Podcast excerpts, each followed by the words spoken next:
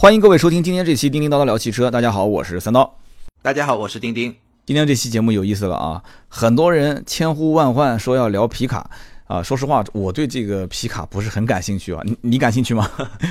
呃，我怎么说呢？我对拥有一辆皮卡暂时估计也没法感兴趣。但是呢，这个车，呃，尤其是当我去美国的时候，我觉得实在是那个场场面啊是非常震撼。就是，呃。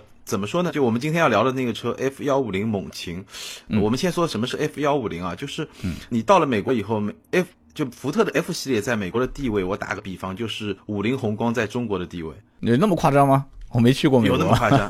有那么夸张？就是，而且呃，中国只有一个五菱宏光，对吧？在美国，皮卡不仅仅是福特、福特、通用，包括克莱斯勒三家的皮卡都卖得很好。其中卖的最好呢，就是福特的 F 系列。呃，我讲两个数字，大家就知道什么概念了。就是，呃，我看到一个榜单，就是二零一六年全球销量最好的车，呃，五菱宏光是在排，我记得排十一位，它的销量大概是六十六万辆，全部卖在中国。然后这个福特 F 系列皮卡是什么概念呢？全球卖了九十九万辆，美国本土卖了八十二万辆。我的天！它的销量比五菱宏光还要高，然后你但你要去想啊，就是，呃，毕竟这个车啊，首先车价比五菱宏光大概要贵个三四倍吧，那对美国人来说也很便宜了，反正就是两万多美金嘛就起价。然后呢，呃，美国市场其实整体的整车新车的销量现在差不多中国的一半还不到。中国已经两千两千两千大几百万辆了嘛，美国大概也就一千万辆，稍微出头一点。所以从这个角度里来看，就是美国人对皮卡是有 有多么的热爱，不仅仅是 F 系列，还有通用也有，然后克莱斯勒就美国三大都有。在这种前提下，这个 F 系列比我们的五菱宏光卖的还要好，所以是一个一个一个一个非常恐怖的事情。对，因为我在网上也看到过有人是这么说的嘛，就是说你提到五菱宏光，提到美国皮卡。说福特 F 系列是美国汽车销售榜长期几十年占据榜首的车型，对吧？有那么夸张吗？有。然后呢，然后呢，他们就分析啊，说有人在网上讲说啊，说这个皮卡是美国的一种精神啊，可能象征着开拓，象征着这个勤劳向上，对吧？就有人就喷他，说那你要这么说，美国皮卡多就象征美国精神，那中国自行车多？啊，那是不是中国精神就是骑自行车呢？有开玩笑讲。另外一个，他们讲就这句话，我觉得后面几句是比较靠谱的。说这个其实啊，很多人看起来啊，就是现在的很多功能性车辆，像什么救护车啊、邮政的送信车啊、电力电信维修车啊，这些车其实都是卡车，就是在国外老外都叫 truck 是吧？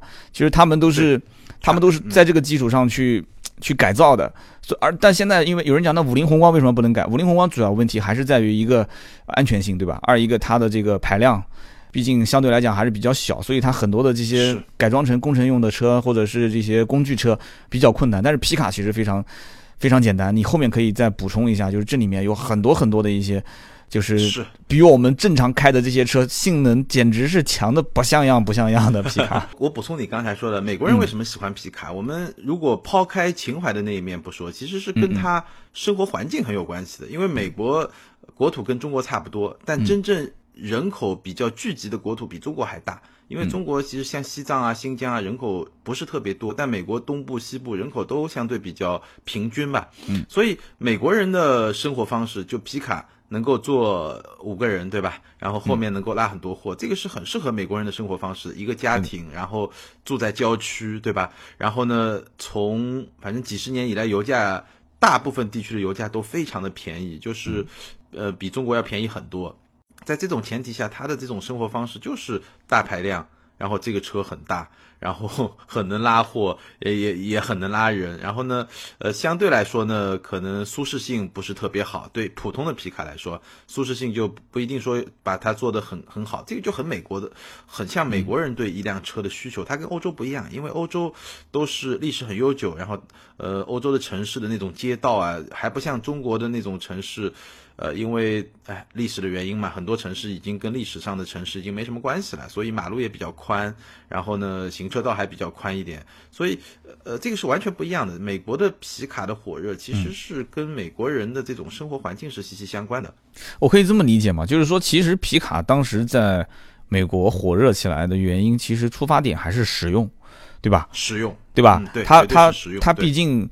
呃，不像一个轿车，轿车就不说了，其实轿车它的承载空间，它的包括乘坐空间都是。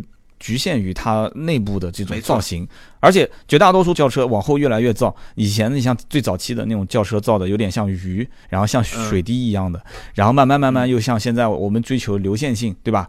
追求那种什么酷配的那种造型，但其实还是牺牲了很多。但皮卡不追求这些东西啊。皮卡就是四四方方的，而且它整个的后面的这种，就是怎么说呢？就装载货的这个，我们不知道应该专业术语是叫什么？就是这个叫后备箱吗？这个我有专业术语吗？就是我觉得就是一个像漏斗一样的东西，对吧？一个一个货箱，一个筐吧，对对，一个货箱，一个筐，对。而且我们看到过很多种封闭的形式，有的是斜着的斜坡式的顶，是把整个的把它封闭起来；有的是平顶，是把它封起来。其实我觉得真的是源于实用，然后在实用的前提条件下。对吧？它肯定是比轿轿车实用，甚至是比 SUV 实用，对吧？呃，有很多 SUV 实用，对，实用多了，因为它本身是敞开式的，而且我在网上看到过图片，就是我看有有很多有的是拖挂，对吧？后面拖拖拉机，然后就是那种像一个小拖车、拖房车、拖拖拉机，然后还有的像那些呃除草的马厩、小马厩、除草的，对，都有啊手推式的这个剪草机，所以他们这个很实用。SUV 其实你觉得大吗？我说句良心话，我原来开的 SUV 基本上一个儿童座椅往里面一放，甚至于小朋友骑的那个自行车就不折叠的小朋友骑的自行车，我都得斜着放，都比较麻烦的。其实，嗯。没错，就是我到了美国，我第一次去美国的时候，然后看到那个奥迪 Q 七，简直就非常迷你，就在那个环境里面。然后像 凯雷德，我我我们我们觉得已经很大了吧，也算是顶多算是一个身材比较正常的人吧，就像凯雷德那种全尺寸的 SUV。然后你看到更多的就是这种皮卡，这种皮卡其实在美国价格不高，然后呢，反正就非常的实用，呃，基本上，嗯。怎么说呢？就美国人的生活方式，反正就这样。皮卡后面什么都能拖，就我们刚才说的那些东西都能拖。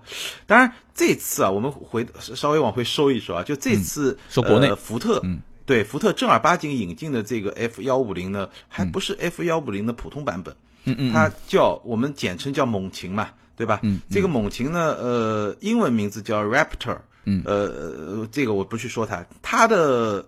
怎么去理解它呢？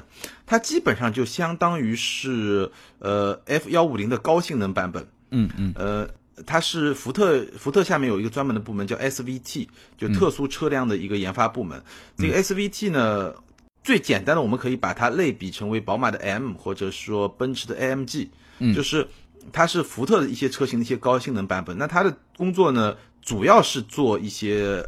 原厂的改装，比如说，呃，比如说，就就类似于像呃宝马的 M 和奔驰的 AMG，但它偶尔呢也会做一些呃，就是专门的一些车型，比如说非常有名的福特 GT，就福特福特的那个超级跑车叫福特 GT，包括包括像呃福克斯 RS，就是这种非常特别的高性能的车呢，那基本上就是这个部门来做的，那。F 幺五零猛禽就引进国内这个猛禽的，呃，我看到的材料里面啊，基本上它应该算是全世界绝无仅有的，就是由这个整车厂自己开发的一个，它怎么来定义啊？它应该可以说是一个高速的，呃，越野的一个性能的皮卡，就是它能跑得很快，然后它呢又是越野性能很强，这么一个 皮卡，就是一个很很逆天的一个存在了，基本上神经质了，精神分裂的一款车。对，非常精神分裂。因为刚才说到皮卡有很多变形嘛，我其实印象中最近看到最变态的一个皮卡是什么呢？这个也不能叫皮卡吧，反正有点像，就是呃，奔驰出了一个车叫 G 六五零，呃，迈巴赫，然后它是什么呢？它是融合了，就是在 G G 级。就这个奔驰最强悍的越野车的基础上，然后加入了迈巴赫的元素，就是非常豪华。嗯，就然后又加入了 AMG 的，就动力很强，好像是一个十二缸的发动机。然后最后它的设计呢，有点像皮卡，就是就是后面是棚着敞着的。哎，对对对，最后那部分是敞篷的，你也看过那车？对对对，这个绝对是我看过最逆天的一个车，就是把奔驰所有的最豪华的、最越野的、呃动力最强的，然后最后还是一个半敞篷的一个车。就一个非常变态的一个车型，对，再加两个轮子，我觉得不就变成六乘六了吗？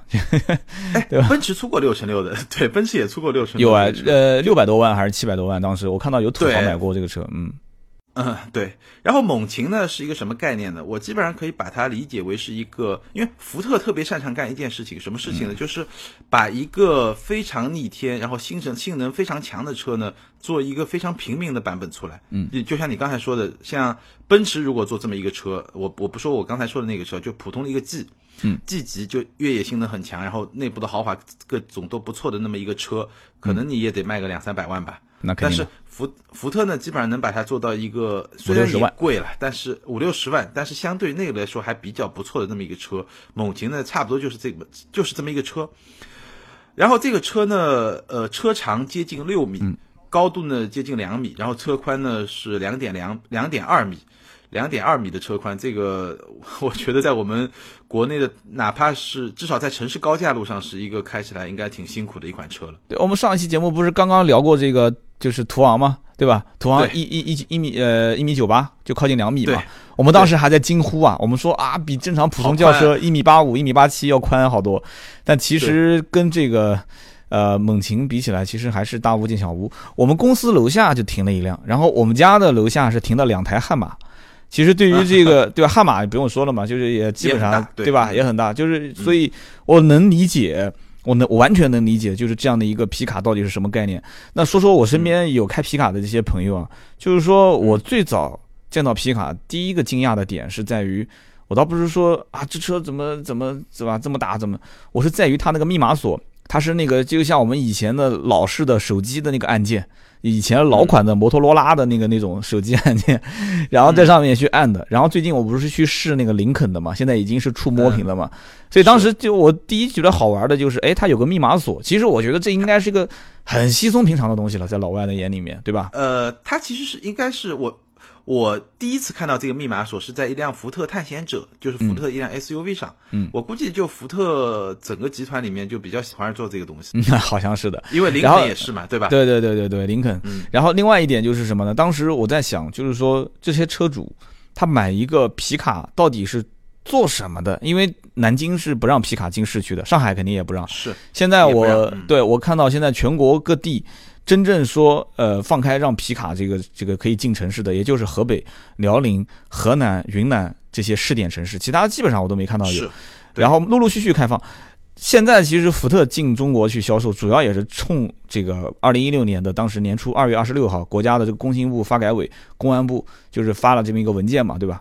关于开展放宽皮卡车进城限制试点，促进皮卡车消费的通知。其实皮卡的消费讲白了就是。如果皮卡车买的多了，其实买皮卡干嘛呢？干活呗，对吧？买买 买皮卡干嘛？不就干活？而且去哪边干活？去城乡结合部嘛，对吧？去农村干活嘛，对吧？下乡嘛，你懂的，对不对？下乡干活嘛。我觉得这一点是很关键的。就首先，农民兄弟们有钱了。对吧？但是这个我们说的有点远啊。我先说说我的那些买皮卡的朋友，就是在没有二零一六年出相关规定之前，我身边所有的买皮卡的人，一定是真的都是那些钱实在不知道该怎么花的那些人。这说的有点夸张了哈，但真的是这些人。你看啊，我有身边买那个道奇的公羊，而且是买的那种限量版，就是连座椅上面都是挂着公羊那个限量的那些字样的，不差钱，完全不差钱。买这干嘛呢？买着去上山到山上啊去。干一些事情，但不能再说了。就是有些节目里面不太好讲的，大家应该懂。去山上干什么呢？对吧？对吧？山上有很多的一些什么东西，所以他们都是开这个东西进山。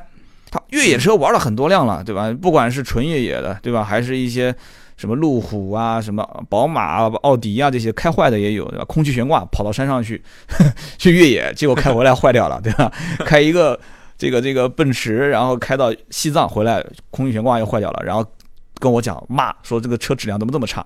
我说这个根本就不是给你出去越野的车，它这不就是个越野车吗？我这 SUV，哎，然后他说啊，我知道了，要买个越野车，然后玩玩越野车没意思，然后就换这些，就是这个这个道奇公羊，包括猛禽。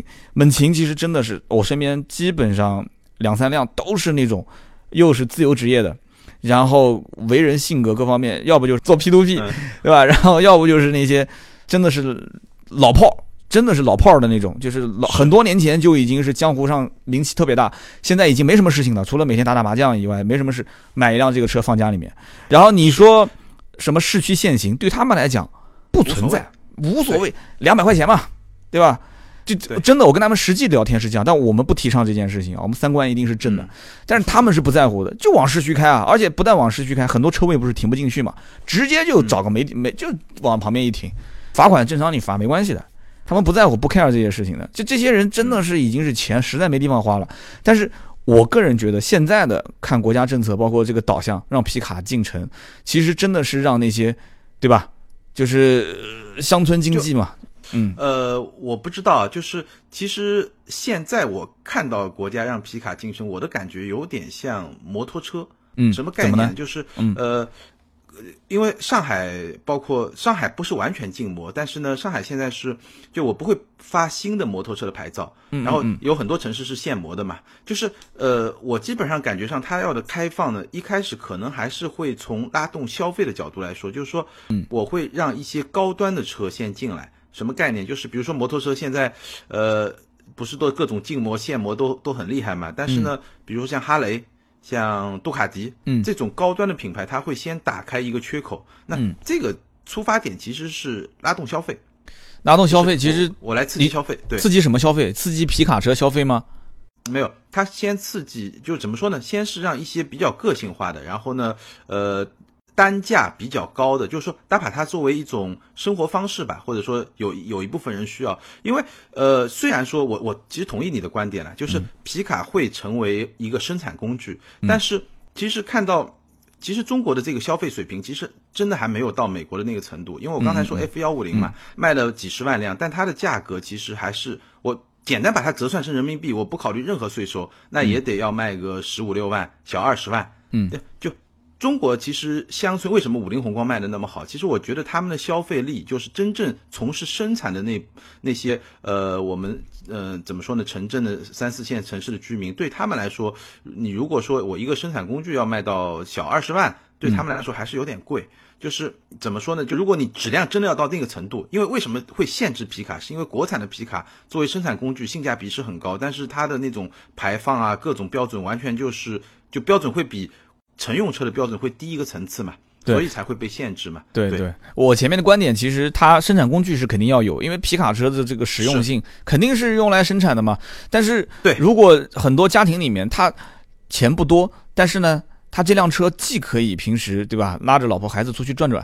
到城里面去消费消费，对吧？它好歹是辆车，可以挡风遮雨嘛，又可以在家里面去干干农活，对吧？拖拖货，搬搬东西。我的听友里面现在其实已经有人开始跟我咨询皮卡了。我记得前段时间是有一个兄弟讲，他说我在小城市的一个乡村镇上，然后呢，我爸要买辆车，十万左右，呃，有什么皮卡可以选的？说看的是这个叫帅凌是吧？帅凌 T 六，说 怎么样怎么样？对，肯定不了解，因为我当时也是这么说的。我说不好意思，因为我没有去深入研究过这些车，江淮的一个车。但是前提条件是我我当时因为通过他的这个提问啊，相互学习，我也是在去了解这里面的一些东西，我就会发现，哎，其实你去看一看，刚刚我讲什么江淮，呃，这个这个这个叫什么？我的名字一说都说忘了，叫帅林是吧？对，然后还有包括长城的皮卡，然后我当时还跟他说说，我说你可以看看五十铃，因为讲到皮卡，我印象中第一个就是五十铃，对吧？五十铃也是一个一个日本品牌嘛，但是现在在国内生产，好像也是不是很顺这个车造的。然后包括其他的一些，我觉得真的是这样的，就是皮卡车，你只要不限制它的行驶和相应的这个使用成本，就你把它当成一个轿车的使用成本去看，对吧？交税、交保险，然后我正常停车，呃，进市区停车费各方面都。跟普通轿车是一样的话，这车子其实对于很多的一些乡村的人民来讲的话是非常非常实用的，你觉得呢？因为我们可能体会不到这一点。对我完全同意了，就是我，所以我相信是什么呢？就是国家放开这个东西呢，它会在制定一个合适的标准的前提下来放开，因为。呃，就像我刚才说，为什么一开始要限制皮卡？是因为从现实的角度来出发，国内大量的这个其实跟经济发展阶段有关系。就是说，国内大量的皮卡，它可能性价比很高，五万、六万、七万，就就像农用机械那样的嘛。但是呢，它的排放可能就很糟糕，就这些东西它就达不到，因为。你一样嘛？你一辆车又要造的，呃，既实用又宽敞又舒适，最后呢，你排放又要标准很高，那你这个成本下不来嘛？就像 F 幺五零，其实它的成本已经控制的很好了，那它也要卖那么贵的价格嘛？所以我相信，就是呃，你刚才说的那个政策，就在很多地方做试点嘛。它其实是我在一个标准相对比较高，或者说我跟普通乘用车的排放标准差不多的前提下，我慢慢的放开。那这个时候能先占领市场的，一方面就是我们今天说的像猛禽这种进口车，对，就它它它比较高，还有一个就是其实也是给我我真的不知道会不会说在 SUV 之后再有一个。比较高端的皮卡，比较高端吧，比较中端的那种，呃，真正实用，但是呢，它的整个生产标准又是跟轿车比较接轨的这么一种皮卡的类型，会在这个政策的这个刺激下吧，或者说在它的引领导下，会在呃一些城乡结合部啊，会会会重新成为一个像，呃，不能说像今天的 SUV 吧，它会在某种程度上去取代像五菱宏光那样的车。啊，其实现在大多数的厂商应该看到的一个机会是什么？就是说，现在是开始可以从一张白纸教育中国人什么叫做皮卡，其实是这样一个阶段，可以这么理解吧？就是。将近三十年，中国其实对皮卡的整个的一个一个一个这个行驶的范围是有限制的。那么今年就去年嘛，二零一六年二月份刚刚才放开，所以汽车厂商是最敏感的嘛。这个时候我既然已经有那么多车型，而且在世界上在很多国家我都卖得非常好，那中国这种政策已经开始有放宽了，我赶紧进来，我先教育一波中国人民什么叫皮卡，对吧？对，而且我先用一些比较高端的车型先占领市场，占领用户的这种认知嘛，对吧？经典车型，这款车，嗯，对，这款车就猛禽吧。我们回头说这款车，它进来的是一个很高的版本，它是一个高功率版的三点五升的三点五 T 吧，就是呃三点五升涡轮增压的版本，然后。动力很强，四百二十一马力，六百七十八牛米，然后还配了一个十档自动的变速箱。十档，这个我印象中应该是进入中国市场的第一款十档变速箱的量产车型。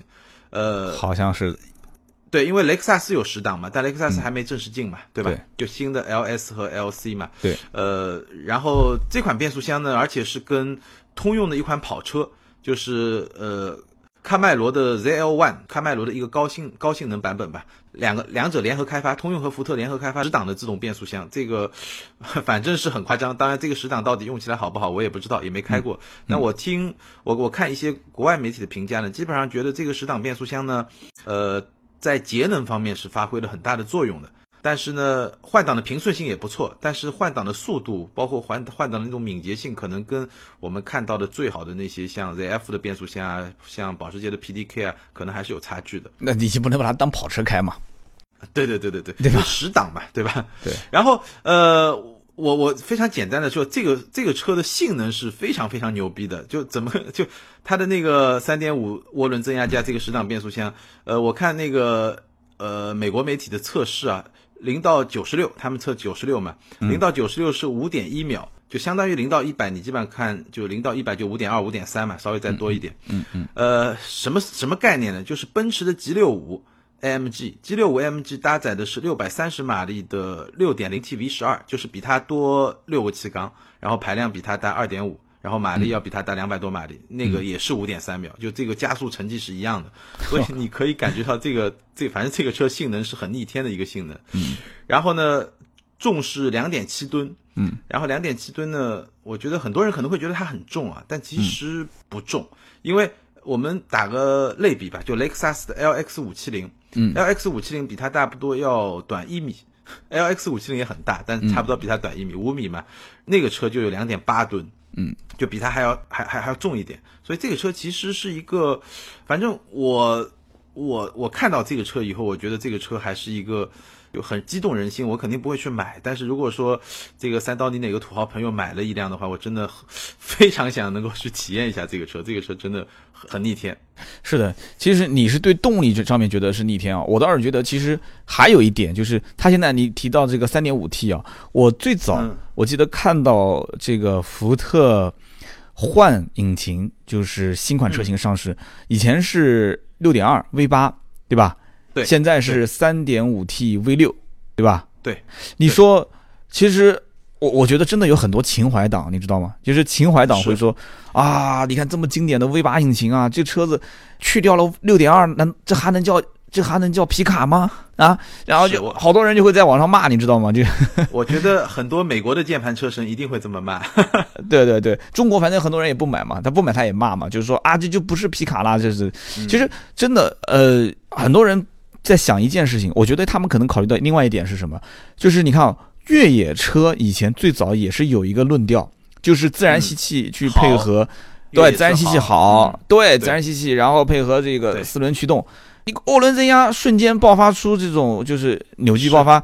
那这个我越野我要求的不是这个，是平顺性嘛？就什么时间给多少油，所以很多人也在骂。但是你看现在，你看看现在。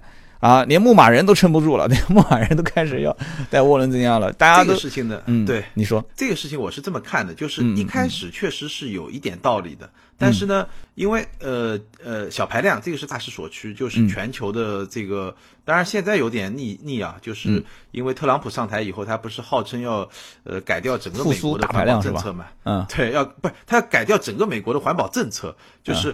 整个环保政策，因为小排量其实很多是被政策法规引导着走的，因为是包括中国在内，包括欧洲，包括美国，制定了越来越严苛的对整车厂的这个排放的指标。那你没办法，你要满足这个标准，你只能减排量嘛。那当然，现在可能特朗普有点要逆这个潮流，这个我们不去说它。但我想说，刚才那个涡轮增压，就是涡轮一开始可能它确实不是特别适合这种。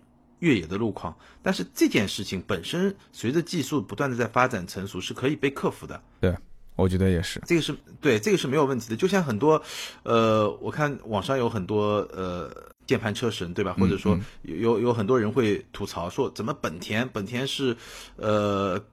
这个高转速发动机 VTEC 技术，对吧？嗯，怎么也来搞个涡轮，也有很多人喷。但是，你回过回过回到二三十年前，你再想一想，在 F1 赛场上，本田的涡轮增压发动机可是非常非常厉害，厉害到最后，呃，需要通过改变规则来限制它的发展。就是，就其实其实这些东西啊，我我想说的是，其实。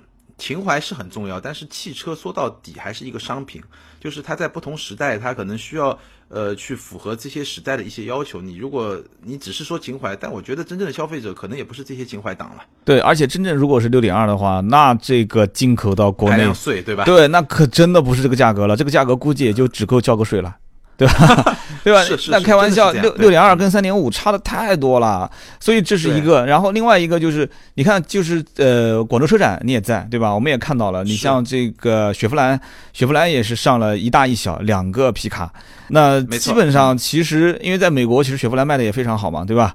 一个叫雪佛兰库罗德啊，就因为它英文发音应该是就是。科罗拉多吧，那个英文单词应该是叫对库罗德，然后还有一个叫索罗德，索罗德跟库罗德，一个大号一个小号。是，那是他肯定是不想去，对吧？失去这个市场，而且我看造型各方面还是挺时尚的，不比福特的那个造型要来的，对吧？更更加的年轻时尚一些。所以很很简单，福特这个雪佛兰。这些美国的品牌肯定要趁着皮卡这一波过来，好好的挖一勺子嘛。不管能赚多少钱，肯定要挖一勺子。趁着中国的皮卡车的技术、造型啊各方面都还没开始，对吧？最起码跟老外，你说差几年吧？技术方面，你觉得差距？我觉得我呃，我不知道差几年啊，这个很难说。嗯。但其实我觉得造一个皮卡，怎么说呢？如果你有它那么高的成本来造的话，中国人应该花个十年。应该应该也是能造出。你说像母亲这种高性能版本，我们不去说它。但是你说普通的像 F 幺五零，我觉得是没问题的。你说长城，你让它，但问题但后面你得要有人买是吧？要有人买，就你比如说。长城，我给你二十万、三十万，也许过十年你也能造一个比较好的，或者说吉利，对吧？但问题是在于你的品牌能不能支撑到那个高度，又又又回到那个自主品牌的天花板的老问题了。对对对，人家其实一个车子挂个三点五 T 卖个五十多万，你觉得哦好像还赚了，对吧？还是个进口车，然后结果国内给你一个可能甚至四点零 T，那国内还没这个发动机啊，就比方 说，然后完了之后给你卖个二十多万、三十万，真要卖二十多万、三十万，那国内。其他车不要卖了，我也去买皮卡算了。对，真的是这样子。你想，其实皮卡车会不会有一种可能性，就是皮卡车是一个把很多的虚华，就是虚实的一些外表脱掉的一个，真的是非常非常纯实用的，或者回归车子本性的一个车。呃，我们不管是从价格上讲还是怎样，因为你看啊，一个五十多万的进口的车型，如果是以正常中规的形式进入到国内。五十多万的定价的话，三点五 T 能买得到吗？应该买不到吧？呃，你我我觉得买得到啊，五十多万三点五 T 没问题啊。就像福特之前的那个探险者，嗯，也差不多嘛嗯，SUV 对吧？应该能买到。呃，包括你就你说的那个六点二很有道理，因为我之前前一段跟通用的人、通用的朋友聊嘛，我问他科尔维特什么时候会进来，因为我听说了好几年了，至少有两年了，说科尔维特要进来，然后他最后跟我说，他说可能也不太会正式进来，如果进来，可能也是平行进口的形式进来，因为他那个就是你说的那个 六点几的那个排量嘛，就是进不来，就税实在太高了，进到国内的话，就你可能就。跟最贵的保时捷一个价格了，那你就是一个竞争力会很差嘛。行，对我再回头你说，回回头来补充一点啊，就是嗯。你刚才说我很就是觉得这车性能怎么怎么样，其实这个车最厉害的地方还不是我刚才说的百公里加速五点几秒，嗯嗯。而是说这个车呢，嗯，它有一个特别的模式叫 Baja，嗯，B A J A，这个 Baja 模式呢，你可以把它分，我我我自己把它称为一个疯狂模式，嗯嗯。这个模式呢有点像。呃，怎么说呢？我可以类比啊。我们知道福福克斯 RS 有一个特别牛逼的模式叫漂移模式，你一看那个模式，你就比较容易飘嘛，就很多人很喜欢，很多车迷很喜欢。那这个八卷模式呢，是一个高速越野模式，就怎么说呢？一般朋友，你你如果去玩越野，那你肯定就像刚才三刀说的，就是，呃，我。肯定不需要速度很快，因为越野嘛，就是一个跨越性嘛，就是或者说我去征服一条路，一条难度很大的，不不管是吉普它宣扬的这个 Rubicon 小道，对吧？嗯嗯当年这个不或者我记得我在那个丽江，丽江脚下有一个专门的越野道，很小，就吉普能开，可以让你体验一下。嗯那你肯定是非常慢的速度去越野嘛，去去通过性嘛。但是这个车它的特点就在于它能非常高速的去越野，这个事儿就是让我觉得。呃，非常激动人心了，因为我记得我有一次，我去年啊，就是体验过那么一次，在奥地利，在奥地利是奔驰，就奥地利格拉兹是奔驰 G 级的工厂，然后在这个工厂边上呢，它有一座山，我也忘了叫什么山了，大概一千多米的高度，然后那一次呢，就奔驰把我们带到那个一千多米的高度上，然后呢，一辆一个专业车手开一辆 G Class，然后呢就直接玩速降。四四五十公里的时速啊，就是在这种越野道路上直接玩速降，基本上一个失误就我们就拜拜了，就真的就拜拜了，天哪就就非常危险。但是呢，他开的飞快，就很刺激，你就觉得就是，但你你必须对他有充分的信心了，都是非常专业的车手了。然后这个车呢，为什么叫这个八卷模式的？因为在墨西哥，在墨西哥有一个非常有名的比赛叫八卷一千，这个比八甲一千，赛其实跟嗯国际拉力八赛甲一千，对这个拉力赛呢，基本上跟达卡尔差不多，就是一个比达卡尔还要残酷的一个比赛。嗯，呃，比赛规则很简单，一千英里一口气跑完，就是谁先跑到谁结束。然后一千英里就一千六百公里嘛。所以这个车呢，为什么会有这个猛禽呢？最早就是福特。呃，这个改装部门 SVT 这个部门呢，造了一辆赛车，就把 F 幺五零造了一辆赛车，然后去参加那个比赛，然后回来以后呢，就又出了一个量产版，所以有这么一个拔甲模式，也就是它的疯狂模式，基本上就让我想起了就是那个专业车手开着 G 级让我在那儿冲的那种感觉，所以我觉得嗯，我为什么喜欢就对这个车就特别想要去尝试一下呢？但是我觉得如果真有车主，大概也不能让我这么玩，对吧？就也也心疼。虽然说你说这个车很牛逼，但这个模式真的是我看到那么多车里面，如果奔驰 G 能做到这一点，我我觉得没有问题。但是问题是奔驰 G 是什么什么价位的车啊，对吧？对，这个五十多万，好歹还能稍微的伸手够一够，是吧？呃，对对对，五十多 万嗯够一够，感觉上还够得着。但是，嗯呃，如果能比如说几千块钱租个一个周末，我觉得还是比较比较有吸引力的。嗯，对，这个租车行估计也给你玩倒了，这样子的话，对吧？你你租这个车肯定回去八价嘛，对吧？对对对对对，嗯。对，每个人都过来扒一次，这车不知道最后变成什么样子。对对对，你要那么玩一次，我估计成本挺高的。嗯，对，所以基本上大家其实从今天这期节目里面，大概也能听到一点，就是你想要的东西了，就是到底，呃，对于一个皮卡车将来怎么影响我们的生活啊、也可能是影响你隔壁邻居老王的生活，也可能是影响到你的领导，呃也可能影响的是你的土豪朋友，甚至有可能就是你我觉得最有可能影响的就是你的土豪朋友。